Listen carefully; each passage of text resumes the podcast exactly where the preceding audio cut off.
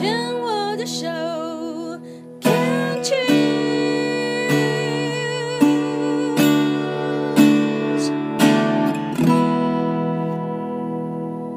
病虫害防治要继续跟 Kelly 聊聊。你是到什么时候？因为我猜想你应该也会有一个很清楚的觉知，你会知道啊，过了。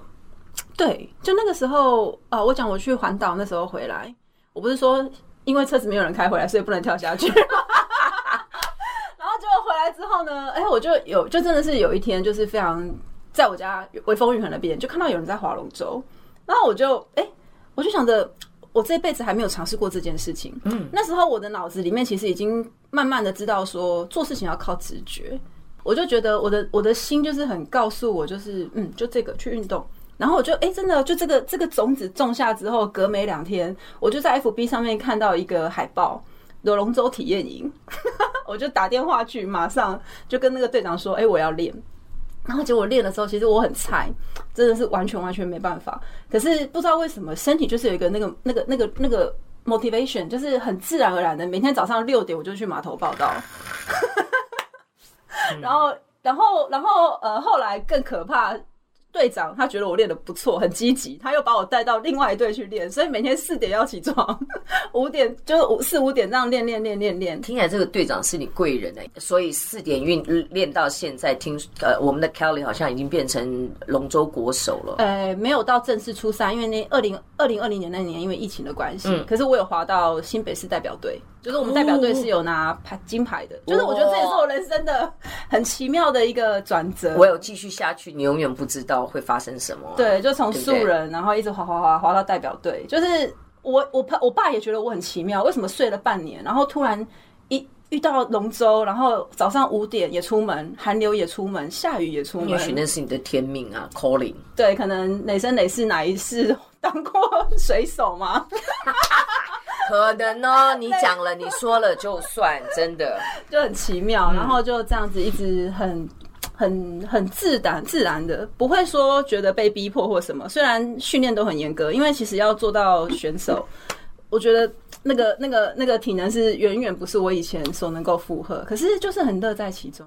我我觉得我自己运动的，我还是要重复哦，我自己运动的一个顿悟哦，就是不是你以前远远。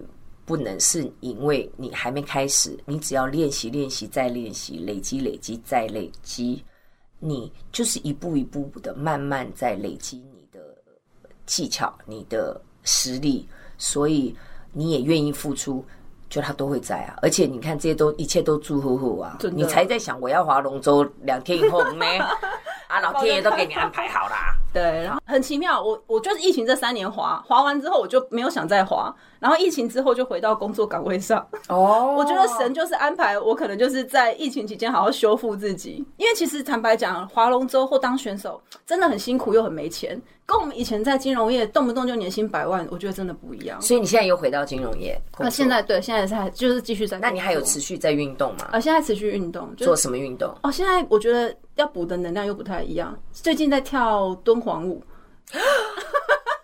我有我有朋友也是跳敦煌舞，跳到可以去公演那一种。对，可我就觉得神也很奇妙啊。可能一方面让我补，先让我补阳阳性的能量，因为太久没晒太阳了，在家里睡太久，抑郁症的关系，需要太阳来协助。对，所以就龙舟就每天晒，每天晒，每天晒。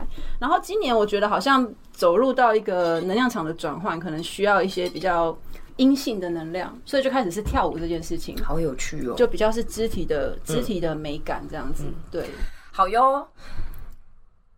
我们节目是属于癌友跟病友家属，Kelly 到这里来分享了他的抑郁症的过程，实际上还搞不清楚他今天来干嘛。不过我跟你讲，真的，我觉得这一段非常非常的重要哦。只从疾病走一圈来，你真的学到最大的功课是什么？珍惜。每一个当下，嗯，还有珍惜生生命中的家人、朋友，anything，就是来到你身边，嗯、所有跟你共振共频的人事物，一定都是因为你所需。你知道很有趣，我刚刚突然想到这一点，就是说西医的角度，只要任何不许不符合 Western medicine 的那种 那种范畴，它都会叫做 alternative，对，就是都是另类，嗯，对不对就是 others，就是它的主流，毕竟西医的主流，毕竟还是主宰了这数百年的地球，疗医疗体系。对啊，医疗体系。哦你知道，其实，在西方的医院，目前那个灵气治疗，它是在医院里面的辅助治疗。哎，其实我觉得蛮多的，尤其德国、欧洲，他们用很多。对，美国也是。对，那只是嗯，在台湾还有一段日子要走，但我也确实也知道，说有一些人在用灵气疗愈的方式，帮助一些癌症的病患，嗯，哦，减轻痛苦也好，或者是用各式各样的方法，主要也是。要理解自己的状态，嗯，怎么了？了解自己的卡关、卡住的能量，然后让自己在灵性的部分或者是心理的部分能够释放。嗯嗯嗯。那 Kelly 今天会来，是因为我刚刚提到的 Kiki 阿姨。对，想哭还是可以哭哦，因为 Kiki 阿姨二零二三年八月十七号走的。对，其实在到现在也没有，今天录音也没有满两个月嘛，对不对？其实对啊，一切都还蛮突然的。跟阿姨为什么会这么亲？其实，嗯，应该也是说，就是一个关不知道哎、欸，就是在阿姨最后的这三年，呃，抗癌的过程中，尤其最后啦，我讲她最后恶化的这个过程，因为她最后恶化的这个过程非常非常的快速，她大概是。嗯已经化疗、标靶各式各样都做过了，然后在最后五月的时候，他决定停止这一些疗程，因为身体实在是太痛了。嗯，然后他觉得他不想要再，他想要试试看能不能靠自己的力量，Yeah，然后不要再依赖这一些所谓的西方医学主流的方式，然后让自己可以缓解。嗯，对，所以他最后一年他去上了灵气啊，然后可是呃。很突然的，就是五月他一停止这个化疗之后，突然间他呃肝脏就是癌细胞已经吃到肝脏，嗯，吃完了整个大概医生看是看呃报告是跟我们说大概吃了三分之二，哇！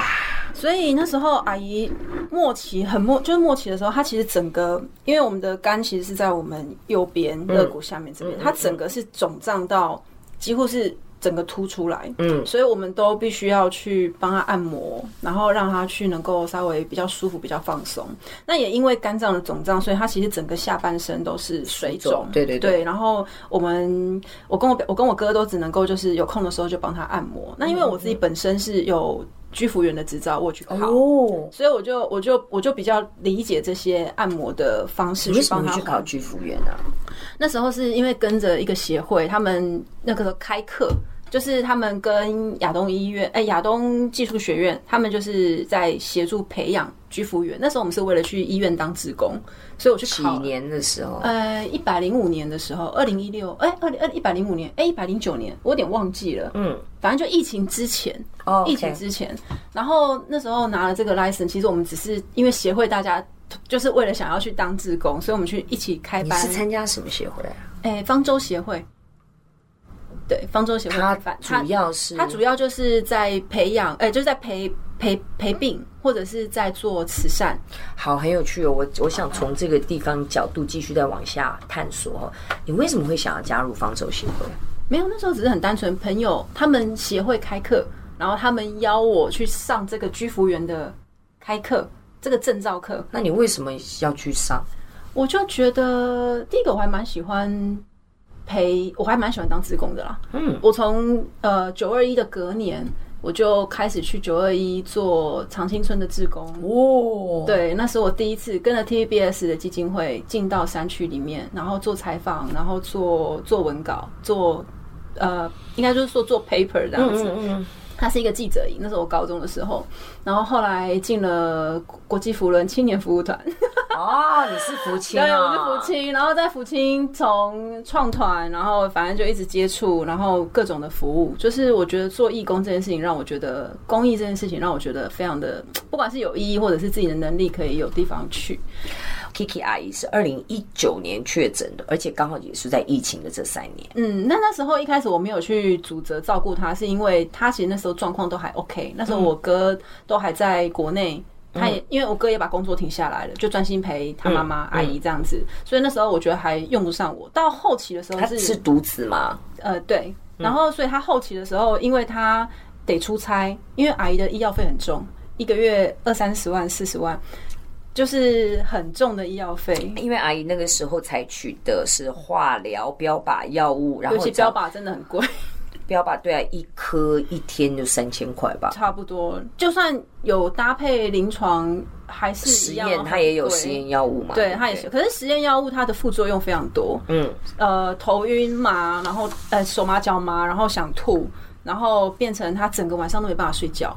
会一直在一个呃迷迷糊糊，但是又睡不太着，然后又亢奋，就是那个波动起伏很大，就是药物的副作用，嗯，所以他没有办法再用这样的药物去搭配所谓的疗程，反而让他状况更不好，所以他才决定就是再也就是不要再接触这些药物。对，那我觉得当就是一个病痛的人。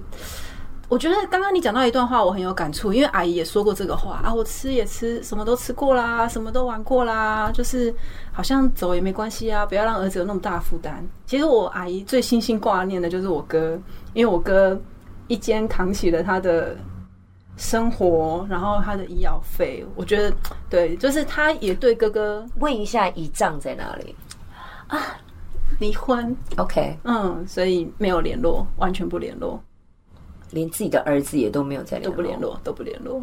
很早的事嘛，嗯，大概在他们高中的时候，哦，就就完全不联络，所以已经二十几年没有联络了。嗯嗯，所以一这样，即便到最后，阿姨的告别式也没来，也没有出现，对，也没有出现。嗯，你知道你哥哥有去通知他吗？应该也不用通知了吧？我们呃有想办法通知，但是好像也通知不到，找不到，因为已经太断联太久了。嗯嗯，就是。那我们这段先聊到这里。